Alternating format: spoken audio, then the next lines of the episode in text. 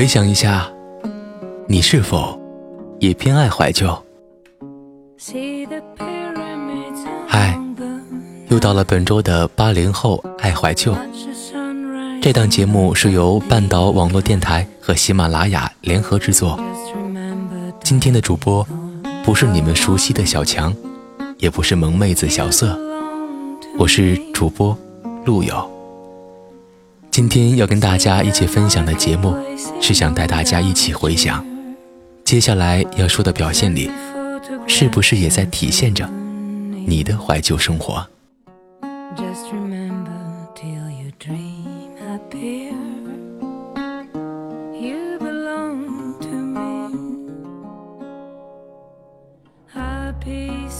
当摇剧卷土重来，当黑胶唱片慢慢复活，当变形金刚被拍成电影，当费玉清唱起《青青校树》，当徐志摩的老情书被出版，毫无疑问，一个怀旧的时代正悄无声息地来到。按照精英人士的说法，当人们普遍感受到。生存压力增大的时候，人们才会产生怀旧。怀旧某种意义上是一种抚慰，或者是心理麻醉。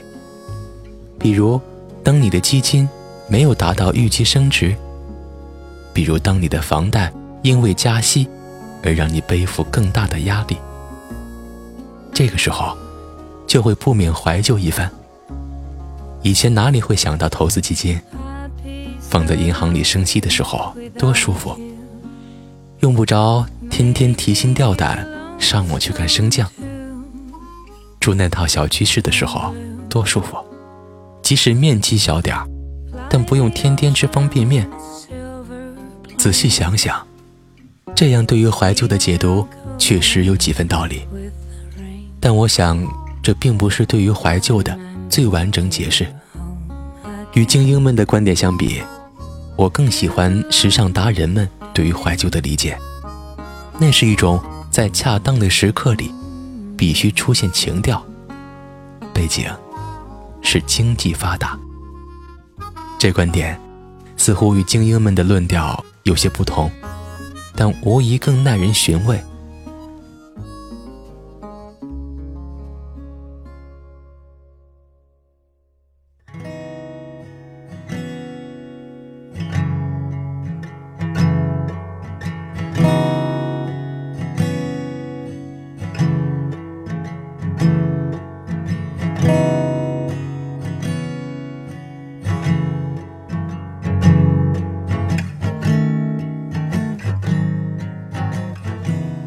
比如，当音乐可以速食，人们已经不需要扛着双喇叭卡座机或带着便捷 CD 机出门了，而是一个小巧的、可以装上千首歌的 iPod。你可以随时随地里把数据线插进电脑的接口，来下载你所想要的任何歌曲。但里面压缩的音乐未必一定能感动你。这个时候。销声匿迹多年的黑胶能够复活，就有了足够的可能。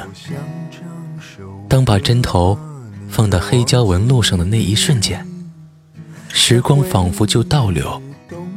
高密度的人声会给你身临其境般的体验，它的音质要比最好的 iPod 的放出的效果都强一千倍。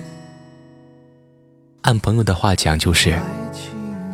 看着唱片缓慢的速度旋转，听着那浅吟低唱的旋律，思绪不由自主又回到了过去，那些慢生活的安逸啊，那些早已模糊的情事，本以为距离自己很远，不想转过身，就是了。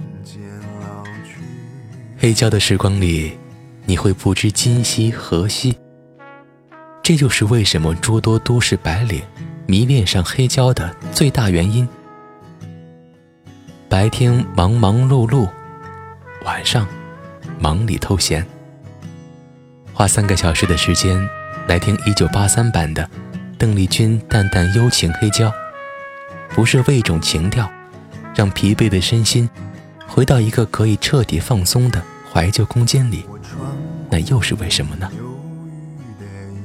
单纯听歌，那么三分钟的时间，就可把这张黑胶从网络上下载到 MP3 的播放器里。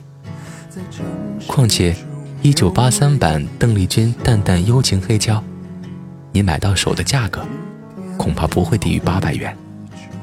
这怀旧，果真要在一个经济发达的时代里才可以做到。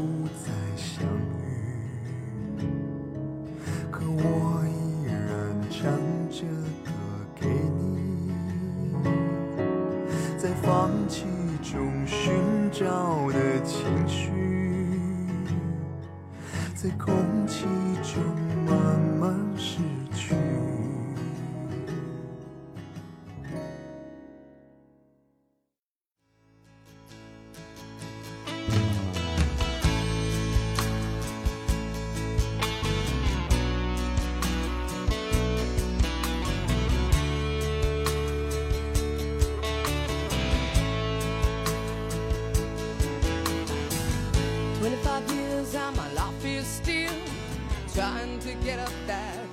然而，经济越发达，商业化的雷同与复刻也就越盛行。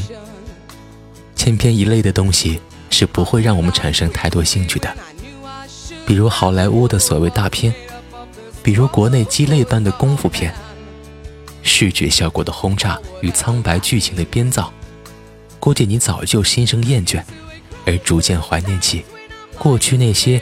没有太多修饰的电影和电视剧来了，这正是意料中事。或者他们曾经伴你成长，或者他们带给你太多温馨体验。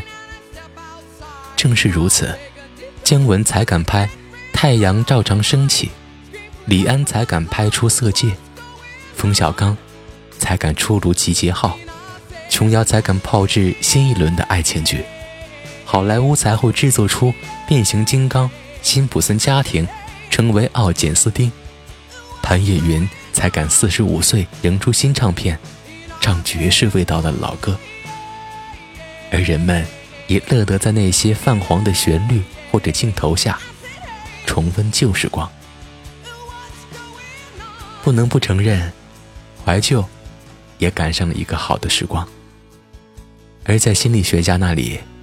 对于怀旧的解释，正是人生成熟的表现。归根结底，怀旧是人生成长中不可或缺的一部分。人们的心灵在憧憬明天的时候，也需要把旧的东西拿来反刍。这样的人生，才是最完整的人生。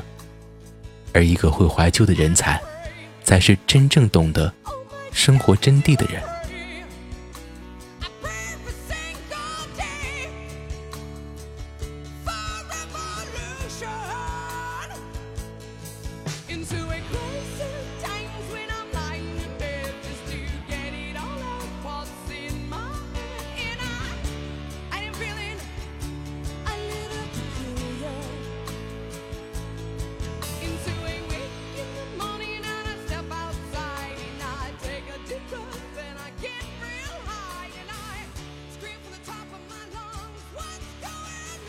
不管你现在身在何处，或者在做着什么，都希望如果你有机会听到这期节目，都能够回想起过去那些美好的时光。好了，今天的八零后爱怀旧就到这里，我是陆友，我们下期不见不散。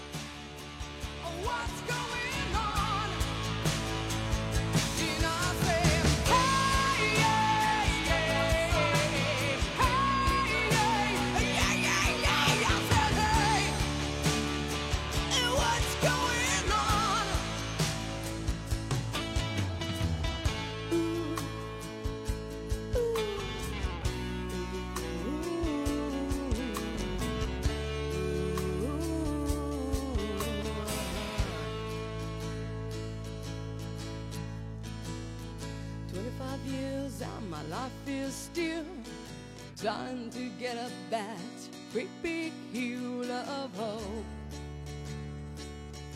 for a destination.